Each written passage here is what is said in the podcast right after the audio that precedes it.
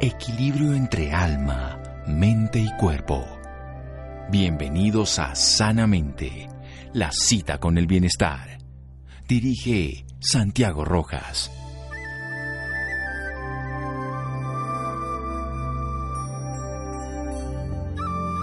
La conciencia es la voz del alma, las pasiones las del cuerpo. William Shakespeare. Buenas noches, estamos en Sanamente de Caracol Radio, su programa de salud. Vamos a hablar hoy de la toma de conciencia, el darse cuenta. ¿Cómo vamos a usar esa capacidad, incluso ese lenguaje del corazón, esa capacidad de percibir lo que nos mueve, nos conmueve, pero sobre todo de actuar en conciencia? Muchas veces lo que hacemos en la vida es ser compulsivos frente a pasiones, frente a condiciones que nos dominan y no utilizar nuestra conciencia de manera consciente, dirigida. Luis Fernando Arenas Carvajal es nuestro invitado esta noche. Él es docente de formación, ha desarrollado su labor académica e investigativa en diferentes claustros universitarios, entre los que se pueden mencionar la Universidad Pedagógica Nacional, la Universidad Santo Tomás, la Libertadores, la Escuela Superior de Artes de Bogotá y la Escuela Superior de Administración Pública. Nos habla siempre de temas de toma de conciencia, de respiración. Él también hace artes marciales, enseña Tai Chi, Tai Chi Chuan, Chi Kun y sobre todo el darnos cuenta para vivir mejor. Mi querido Amigo Luis Fernando Arenas, buenas noches y gracias por acompañarnos. Buenas noches, Santiago, y buenas noches a toda la audiencia.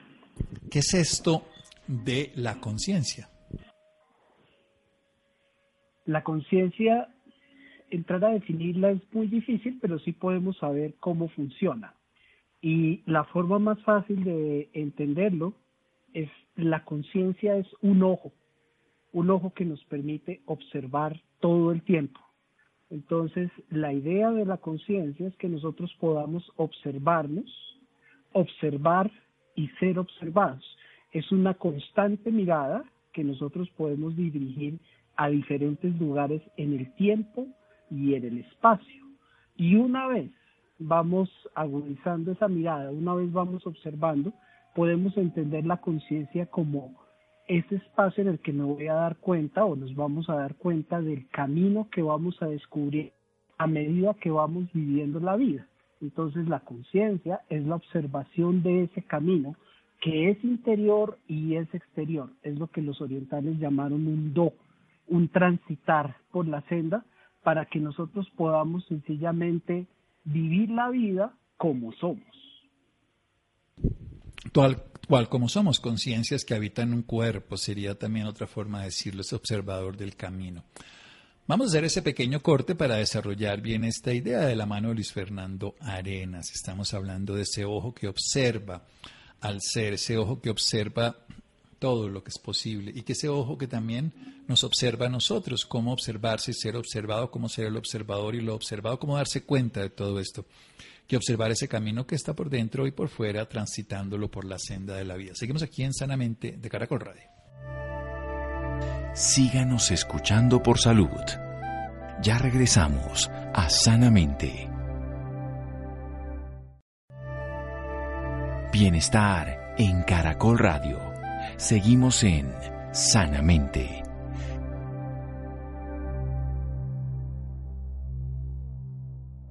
Seguimos en Sanamente de Caracol Radio. Un docente de formación ha desarrollado su labor académica e investigativa en muchos lugares. Y cuando digo de formación, también digo en formación, porque los docentes siempre se están formando y nos estamos formando porque somos eternos aprendices. Esa es una visión de la vida que nos permite maravillarnos y descubrir que existe cada momento algo para descubrir, para aprender, para disfrutar. Él ha estado en la Universidad Pedagógica Nacional, la Santo Tomás, los Libertadores, la Escuela Superior de Arte de Bogotá y la Escuela Superior de Administración Pública. También es maestro de artes marciales como el Qigong, Tai Chi Chuan Chi. Y aquí nos ha hablado mucho del Tai Chi, de todas estas técnicas y estrategias, pero más allá de eso, del, sentido de la vida. Está hablando de la conciencia, de ese ojo que podemos mirar la vida y que nos observa a través de todos los sentidos, pero también del sentir que tiene sentido. Y algo fundamental que nos permite transitar por esta senda, dándonos cuenta del camino interno y el externo. Continúe, Luis Fernando. Bueno, cuando nosotros hablamos de la conciencia, como Santiago lo mencionó en un instante, la conciencia, el observar, nos permite estar presentes y nos permite darnos cuenta. Muchas de las cosas que vivimos en la vida, nosotros las vivimos en automático o simple y sencillamente como reacciones, reacciones a los estímulos que estamos viviendo. Entonces, la conciencia es aquello que nos permite no reaccionar, sino responder frente a las diferentes propuestas que nos hace la vida. Es lo que nos permite no actuar en automático, sino poder convertirnos en creadores de lo que estamos viviendo y partícipes de todo el proceso de crecimiento de la fuerza de vida de todos los humanos y de todos los seres sintientes. Esa palabra, todos los seres sintientes, me encanta cuando se viene eso del Buda, del budismo, de todos los seres sintientes, porque para la naturaleza eh, todo es sintiente y es vivo. Para nosotros los humanos, probablemente vivo los humanos, algo los animales y poco los vegetales y nada los minerales. Pero todos los seres sienten y así lo tendríamos que ver. Y ahí viene la compasión. No reaccionar, sino responder, no automatismo, sino ser creadores y partícipes de esa vida. ¿Dónde está esa vida? ¿Cómo la descubrimos? Bueno, lo primero es que casi siempre nosotros pensamos cuando, cuando entramos por primera vez a tratar de dilucidar un poco la palabra conciencia, muchas veces nos enfrentamos o nos vemos abocados a pensar que hay que hacer algo distinto a lo que normalmente hacemos. Y deberíamos recordar lo que dicen los orientales. El secreto de la vida es ser extraordinariamente ordinarios, ser extraordinariamente comunes.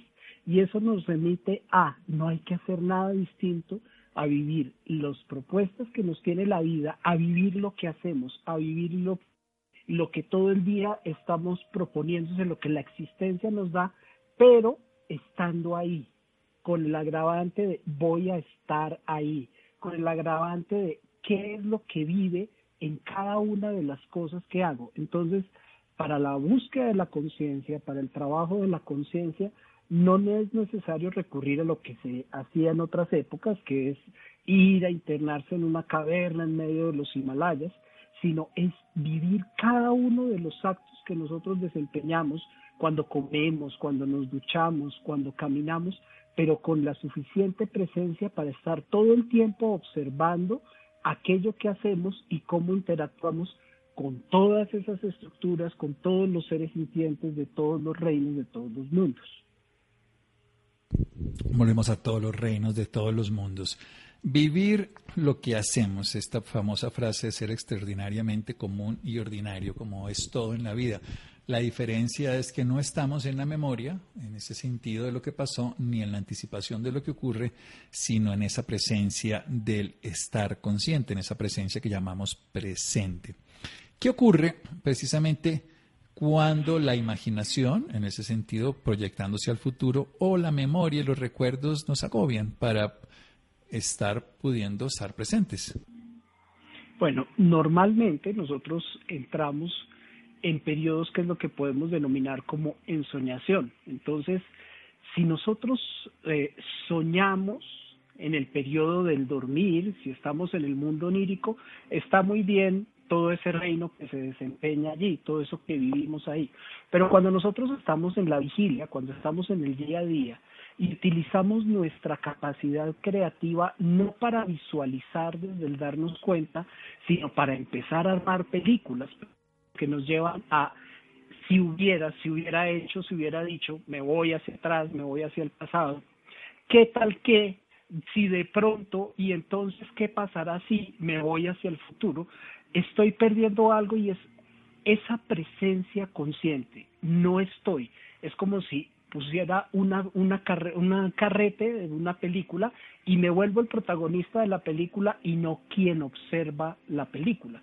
Entonces, los orientales lo que han propuesto a lo largo de muchos y muchos siglos ha sido sentarse y observar nuestra vida como si fuésemos espectadores de una película, en la cual gracias a ese proceso de observación podemos estar, hacer presencia. Entonces, cuando estamos vagando en el pasado o en el futuro, nosotros perdemos el estar ahí, perdemos la presencia y perdemos la conciencia.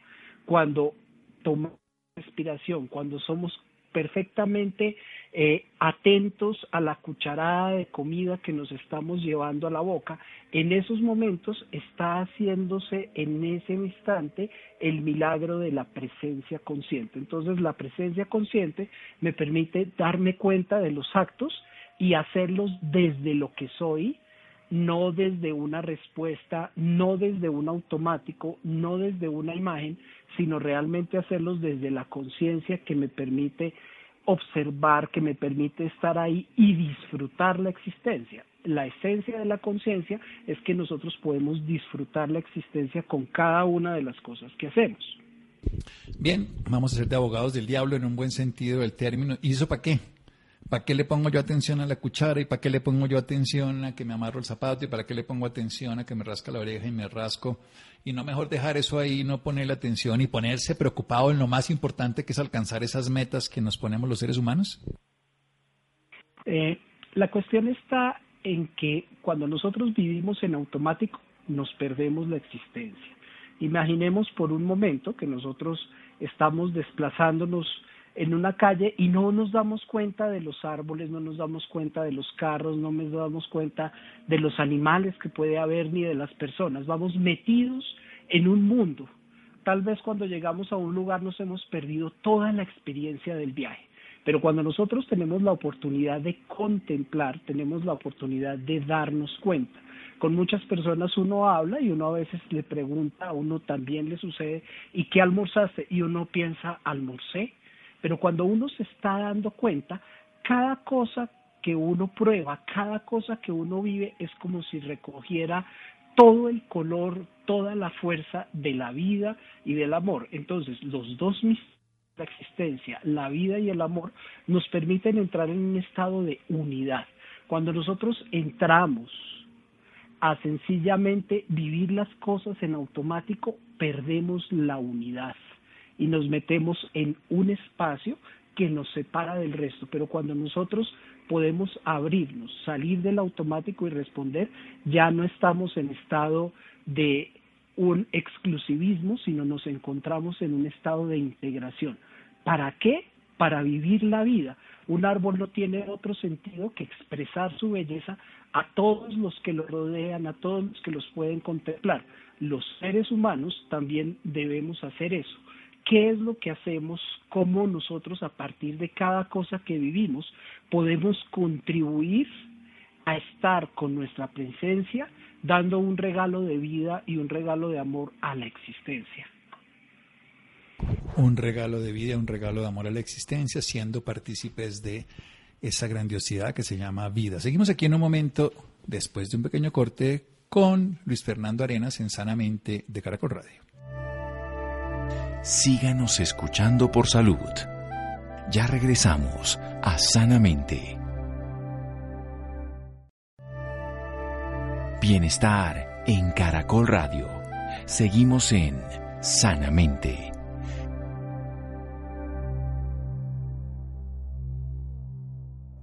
Seguimos en Sanamente de Caracol Radio. Luis Fernando Arenas, nuestro invitado de esta noche, docente ha estado en varias universidades, enseña a vivir la vida, a darse cuenta también con artes marciales, pero nos está dando hoy esa posibilidad de descubrir, vivir lo que hacemos siendo conscientes, extraordinariamente comunes y simples, no automáticos, sino creadores y partícipes de la vida que hay en todo. Cuando decidimos atender simple y llanamente la existencia, empezamos a obtener algo maravilloso que es supuestamente lo que obtendríamos si hiciéramos miles de cosas complejas y alcanzáramos el éxito, el, éxito y el triunfo y miles de cosas más, y es simplemente disfrutar.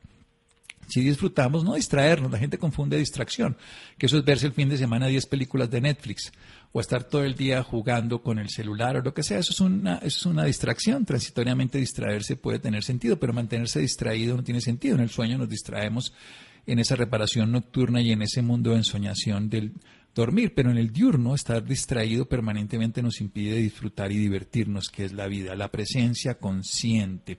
Hablemos un poco de la respiración, usted lo nombró hace un momento cuando nos damos cuenta de tomarnos la cucharada o cómo respiramos. Involucremos un poco la respiración, usted trabaja permanentemente esto, Luis Fernando.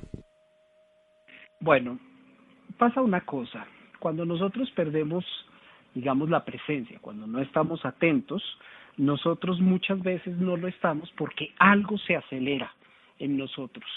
La necesidad de algo, bien sea de cumplir con una imagen, bien sea de cualquier cosa. La respiración es una de esas maravillas que nos regala la vida, a partir de la cual todo el tiempo vamos a recuperar la presencia porque no podemos respirar en un tiempo que no sea el presente. Entonces, cuando nosotros respiramos, no es posible respirar lo que no respiré ayer, no es posible adelantar respiraciones para el día siguiente. Lo único que puedo hacer es estar en esa presencia que me permite todo el tiempo estar consciente en este momento.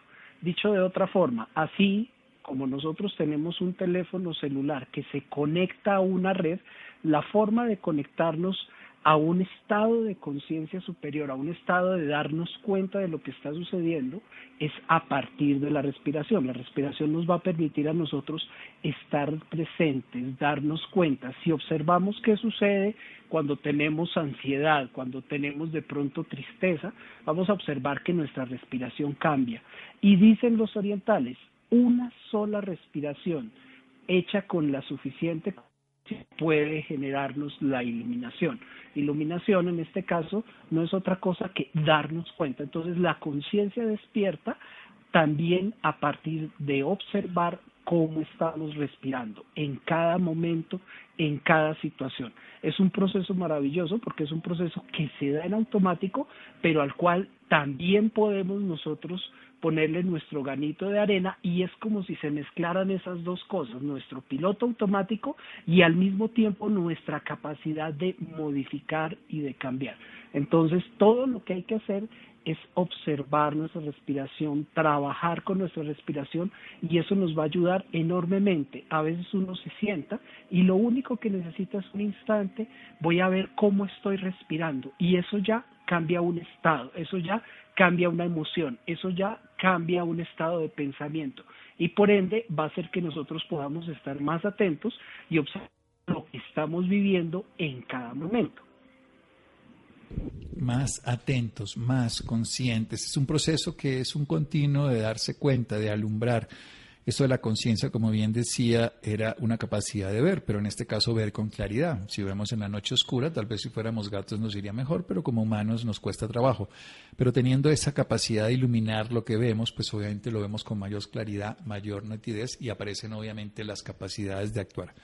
Vayamos a una estrategia que nos impide fundamentalmente vivir esa toma de conciencia y es el temor que es algo que es inherente a la supervivencia, pero que nos incapacita desde la mente. Bueno, el temor, lo primero que debemos hacer es darnos cuenta que nosotros estamos perfectamente equipados, es decir, nuestro cuerpo físico es como el gran traje espacial que nos dieron para poder reconocer esta existencia, este planeta en esta realidad llamado planeta Tierra y el universo, nuestra Vía Láctea. Este traje espacial está equipado con absolutamente todo lo que necesitamos. Es un traje espacial perfecto. Entonces, no nos sobra nada. Que nosotros no sepamos utilizarlo es distinto, pero no nos sobra nada. El miedo, como tantas otras expresiones emocionales, es una parte inherente a nosotros que si nosotros logramos utilizarla como una herramienta adecuada puede generarnos prudencia, nos va a generar protección, nos va a ayudar a estar bien, nos va a ayudar a vivir y a sobrevivir.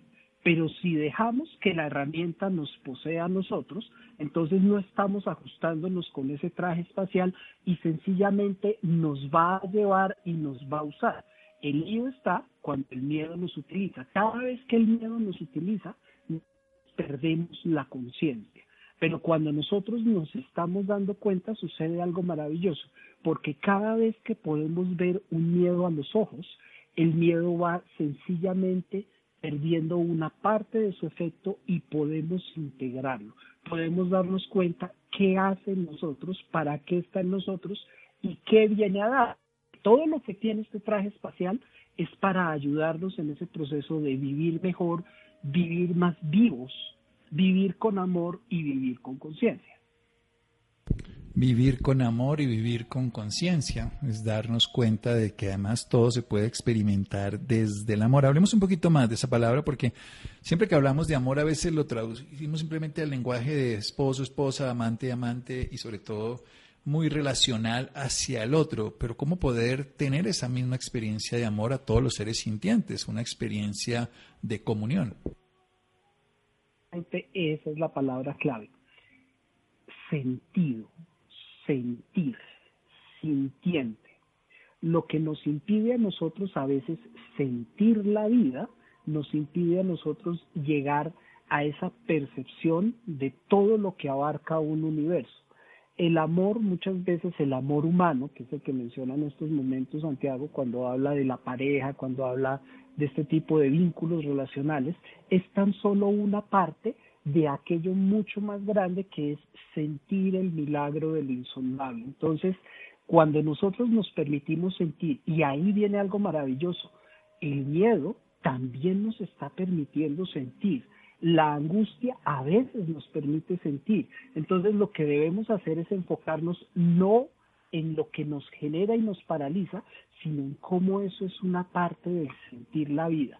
Sentir la vida nos permite observar su color y una vez observamos el colorido, una vez nos damos cuenta que todos vivimos procesos similares, no de la misma forma, pero sí con el mismo, con el mismo subsuelo, con el mismo trasfondo, entonces vamos a darnos cuenta de la igualdad que tenemos con todos los seres de todos los mundos y entonces empieza a despertar en nosotros esa sensación de la presencia y del despertar a que podemos ir más allá de la forma, a que podemos encontrar que todos no son otra cosa que manifestaciones de la luz y cuando veo eso observo que el brillo que cada ser en la naturaleza expresa es una forma de amor. Entonces el amor deja de ser un concepto para volverse una vivencia, para volverse una expresión en la cual sencillamente abrimos nuestro corazón, abrimos nuestra humanidad y nos permitimos darnos cuenta de la existencia de todo lo que y podemos disfrutarlo. Está ahí para que nosotros podamos admirar la belleza del cielo oscuro cuando va a llover o del cielo despejado cuando no hay ninguna nube. En ese momento empieza a despertar en nosotros esa capacidad de sentir y eso es lo que nos permite darnos cuenta que el amor no es algo que encontramos, sino el amor está ahí, está presente todo el tiempo. Desaparece la separación y lo único que aparece es la manifestación de eso, de la divinidad, la manifestación del amor en todas las formas. Entonces puede uno darse cuenta de cómo el amor se manifiesta en un bebé y al mismo tiempo cómo se manifiesta de pronto en un ave o cómo se manifiesta en la persona que nos colabora y que nos regala un tinto o en el conductor del Transmilenio o en cualquiera de las manifestaciones, allí en que no hay ningún juicio, no hay ninguna separación y empieza a aparecer el sentido de todo cuanto existe. No hay separatividad, eso sería uno de los grandes procesos de toma de conciencia, de que independientemente como uno lo ve en el cuerpo, si bien es cierto, el riñón está en un sitio, el hígado en otro, el corazón en otro, hay una interconexión, hay órganos ubicuitarios, está el tejido conectivo a través de la fascia, está el tejido circulatorio con el endotelio que nos toca todos los tejidos, el sistema nervioso que nos interpenetra, en fin, el intersticio que está integrando muchas más cosas. todo está interconectado. Nos vemos separados como células, pero el hígado sabe que es parte de un organismo mayor, que en este caso sería para el humano como el planeta Tierra. Hablemos un poco de algo fundamental ya para irnos al otro lado. Yo siempre he creído que la espiritualidad y la toma de conciencia es como la raíz, la que nos sostiene, pero a veces nos llenamos del intelecto. ¿Cómo, ¿Cómo diferenciar ese proceso que a la vida le damos de tanto valor del intelecto de la conciencia en sí mismo que todo lo integra, no ese intelecto que separa, que cinde, que genera además algo fundamental que es la interpretación del yo, del ego? Bueno, nuestro cerebro siempre está buscando entender, siempre está buscando completar, es una de sus funciones y por eso muchas veces perdemos y nos vamos a tratar de racionalizar la existencia. Racionalizar la existencia es solamente una parte. pero lo más lindo de la existencia no es racionalizar la vida, sino es vivir la vida que cada vez que nosotros nos demos cuenta de algo que estamos haciendo, podamos observar el sentido de eso que estamos haciendo. Entonces vamos a usar un paralelo, digamos que hoy en día todos los seres humanos andamos muy conectados a partir de nuestros aparatos móviles de comunicación. Pero la cosa es a qué nos conectamos. Entonces puedo utilizar un teléfono para conectarme a las redes sociales, puedo utilizar un teléfono para conectarme con los seres que quiero o puedo utilizar un teléfono para conectarme con una información o puedo utilizar un teléfono para conectarme con un sonido o puedo utilizar un teléfono para conectarme con un color. Y cuando me conecto empiezo a vivir, empiezo a sentir. Entonces hay algo muy bello. El intelecto muchas veces lo que está generando es un ruido excesivo y nosotros el trabajo que deberíamos hacer al darnos cuenta, el trabajo que nos permite la conciencia, es poder encontrar el silencio, poder dejar ese ruido que muchas veces habita en nosotros y a partir del silencio poder ir más allá de la forma. A veces eso se va a percibir como un vacío. Es maravilloso porque si uno es capaz de mirar las estrellas, es como en un espacio totalmente oscuro, como en un silencio en el cual se manifiesta toda la expresión de la vida. Entonces, lo que hay que hacer no es pelear con nuestro intelecto. Nuestro intelecto es una parte de ese traje espacial que tanto nos ayuda, que tanto nos colabora, pero no nos vamos a quedar ahí. Vamos a ir casi siempre a darnos cuenta cómo sentimos la vida.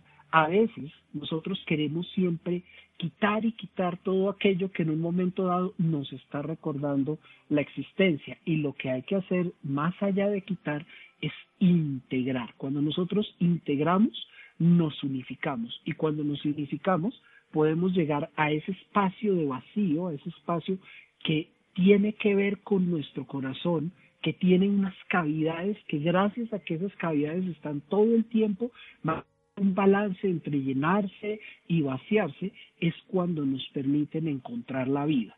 Entonces lo que vamos a hacer es que en lugar de estar alimentando nuestro cerebro, tratando de encontrar respuestas y razonamientos frente a todo, voy a utilizar esas herramientas para poder sentir. Entonces, nuestra oportunidad de vivir, nuestra oportunidad de amar desde el observador no se vuelve un observar para comparar, un observar para juzgar, sino se vuelve un observador para sentir. Puedo ver el rayo de luz que despierta en la mañana y siento la vida que se está levantando. Puedo ver cómo va cayendo la noche y siento la vida que está pasando a otro estado. Eso es de lo que se trata, que nosotros nos demos cuenta que todo lo que tenemos tiene un solo propósito y es que se manifieste en nosotros la creación y que nosotros somos parte de eso. No somos el centro, pero sí podemos entrar a ese espacio de silencio para crear más allá de las formas, para integrarnos con todo lo que existe para integrarnos con todo lo que existe, el sentido de la conciencia que observamos y a través de ella vemos la vida y nos observa y nos integra. ¿Dónde lo podemos seguir, querido Luis Fernando Arenas? ¿Dónde lo encontramos en las redes sociales? Bueno, en las redes sociales nos encuentran como Satori Dojo. Así nos encuentran en el canal de YouTube, en Instagram, en Twitter, en todas las redes sociales nos van a encontrar. Y ahí se pueden comunicar con nosotros. Satori Dojo se escribe, Satori Dojo se pronuncia, Satori Dojo en todas las redes sociales, donde está la sabiduría de Luis Fernando Arenas Carvajal, su conocimiento, su experticia y la capacidad de acceder a él. Un abrazo, Luis Fernando, muchas gracias. Bueno, un saludo a todos y ojalá tengamos momentos de conciencia más seguidos, más frecuentes. Que nos demos cuenta permanentemente que somos la vida misma viviendo esta experiencia. Seguimos en Sanamente de Caracol Radio. Síganos escuchando por salud. Ya regresamos a Sanamente. Bienestar en Caracol Radio. Seguimos en Sanamente.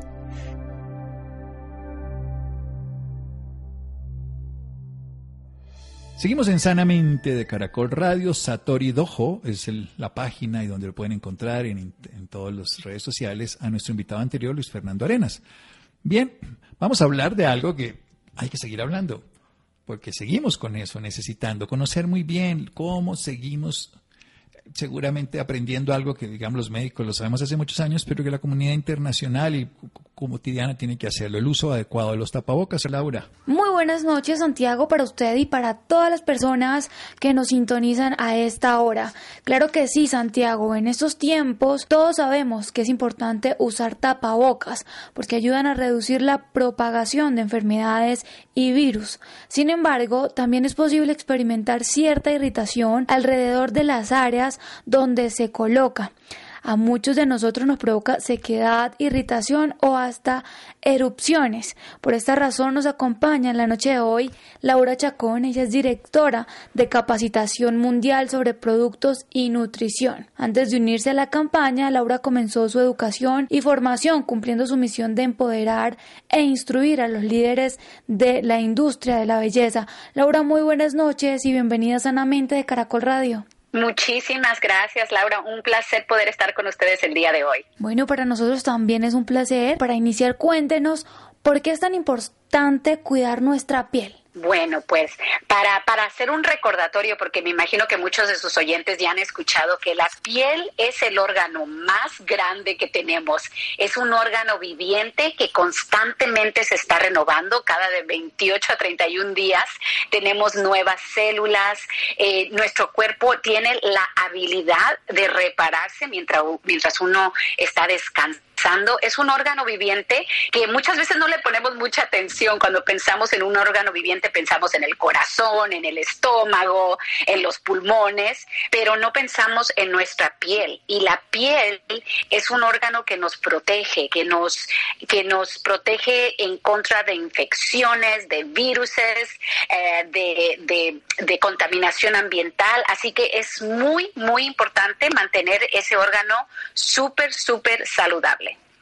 Así es. Bueno, y, tengo entendido que la alimentación también es fundamental en estos casos. Por supuesto, por supuesto. A mí siempre me gusta eh, recordar que todo lo que se come en privado se ve en público. Así que es súper, súper importante que la alimentación sea parte de, de, ese brillo que viene por dentro, porque todo lo que le nutrimos al cuerpo se va a reflejar en la piel. Entonces, entre más verduras, entre más agua, entre más proteína, entre más vitaminas y antioxidantes estemos consumiendo, mejor se va a reflejar en nuestra piel. Así es. Bueno, Laura, y como lo dije anteriormente, el uso de tapabocas está trayendo grandes consecuencias. ¿Por qué es tan importante saber elegir el tapabocas correcto? Eso sí. Y bueno, sabemos que es importante el tapabocas, o sea, no, es una opción, pero sí podemos hacer algunas cositas antes de ponernos el tapaboca para tener un mejor resultado. Em, lo primero es elegir el tapaboca correcto. Entonces, se trata de, de de escoger el material correcto, asegurarnos de que sea cómodo y de que sea un material transpirable. Ahora, porque ¿Por qué? Porque todo, no todas las telas son iguales. Y yo sé que en estos momentos se encuentran muchos tapabocas con brillo, con, con muchos diseños que muchas veces se nos antoja porque se miran mucho más bonitos, pero tenemos que tener cuidado con el material. El material de poliéster retiene el sudor y puede provocar irritación y puede provocar brotes de acné. Así que es muy importante escoger un tapabocas que sea de algodón, ya porque esos son eh, transpirables y pueden absorber el sudor y permitir que la piel respire y eso puede ayudar con los brotes de acné. También tengo entendido que preparar nuestra piel antes de usar el tapabocas es muy importante. ¿Cómo deberíamos preparar nuestra piel? Así mismo como preparamos el, nos, preparamos el cuerpo antes de salir, nos ponemos esos calcetines, si está haciendo mucho frío, más gruesitos, o, un suéter si está haciendo mucho, mucho, mucho, mucho frío afuera. Igual se tiene que preparar la piel antes de colocarse el tapaboca. Así que es importante que lavemos, que hidratemos la piel, que la lavemos correctamente con un limpiador em, recomendable, un limpiador que no contenga sulfatos. Los sulfatos son detergentes rudos que pueden irritar la piel. Así que escoger un limpiador que no contenga sulfatos y después una crema que pueda hidratar la piel en una forma efectiva. La recomendación también sería que se utilice una crema con protector solar aunque la mayoría de la cara está tapado con el tapabocas, de todos modos tenemos exposición al sol en la frente, en la piel alrededor de los ojos, entonces queremos de todos modos proteger esas áreas. Y también eh, evitar el maquillaje grueso, eh, evitar el maquillaje eh, muy, muy grasoso. Y lo que a mí me gusta hacer personalmente es que no me pongo maquillaje donde va mi tapabocas. Me lo pongo en todo, en los ojos y todo lo demás, pero no lo utilizo en la parte de la boca. Ahora, si se tiene que hacer, por cualquier eh, eh, razón, entonces que sea de base mineral o de ingredientes como el dióxido de titanio que absorben eh, la olosidad en la piel. Así que puede ser una opción si se tiene que usar maquillaje. Eh, la mayoría de personas después de utilizar el tapaboca necesitan cuidarse también la piel. ¿Cómo deberían hacerlo en estos momentos? Bueno, cuando lleguen de sus hogares, de su trabajo, de cualquier labor que hayan hecho y se remuevan ese tapaboca, es muy importante eh, asegurar que la piel eh, se vuelva a hidratar. Entonces, la recomendación es de que obviamente se quiten ese tapaboca y antes de tocarse la piel, vayan y lávense las manos, porque en cualquier momento podemos tener de 2 a 10 millones de bacterias en los dedos. Así que lavar las manos y después lavarnos la cara una vez más e hidratarla una vez más, porque eso puede ayudar una vez más, como les comentaba, a a, los brotes de acné, a no tener esos brotes de acné. Y obviamente también es recomendable no utilizar agua muy caliente porque eso también puede causar irritación en la piel, puede remover los aceites esenciales que la piel tiene y terminar obviamente ese proceso con eh, una crema hidratante que tenga ingredientes, hay tantos ingredientes muy buenos en el mercado como el aloe vera, eh, eh, un producto que tenga antioxidantes, que tenga vitaminas, que tengan aceites, diferentes aceites como el aceite de semilla de macadamia, aceite del fruto del olivo, el aceite de sésamo, todos esos son extractos que son muy beneficiosos y ayudan a calmar la piel. Perfecto. Bueno, Laura, y si en llegado caso las personas que nos están escuchando sienten sequedad, irritación o picazón excesiva, ¿qué pueden hacer? Bueno, muy importante que ellos sepan que sí hay solución para, para, hay un remedio para todo, ¿no? Y mi recomendación es que se hagan una mascarilla hidratante para la piel. Personalmente, yo me hago una mascarilla una vez a la semana con ingredientes que quizás muchos de ustedes puedan tener en casa. Yo los tengo en casa. Eh, se necesita avena, se necesita gel, un gel de sábila o de aloe y, y un poco de miel. Y lo que yo hago es que eh, pongo tres cucharadas de avena en un recipiente, le pongo un poco de agua y lo pongo en el microondas por aproximadamente unos 40 segundos. Saco la avena ya preparada, la mezclo bien y le agrego las dos cucharadas del aloe, de la sábila, del gel de aloe o de sábila, dependiendo de cómo lo conocen ah, en Colombia, y después le agrego una cucharada de miel. Lo mezclo bien y se hace como una pastita.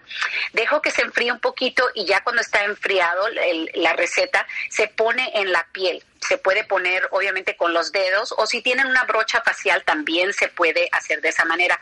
Se deja actuar como aproximadamente 15, 20 minutos y la avena y la miel son conocidas por sus propiedades hidratantes y el gel de aloe o el gel de sábila cuenta con ingredientes que ayudan a reconstruir la piel. Así que es una, es una mascarilla que se puede hacer más de una vez a la semana si tiene uno tiempo ah, y ayuda a hidratar la piel y ayuda a que se sienta mejor. Y obviamente después de que se remueve esa, después de los 20 minutos que se remueve la mascarilla con agua tibia, no con agua caliente, se le agrega a la piel un hidratante y listo, ya para descansar el resto del día.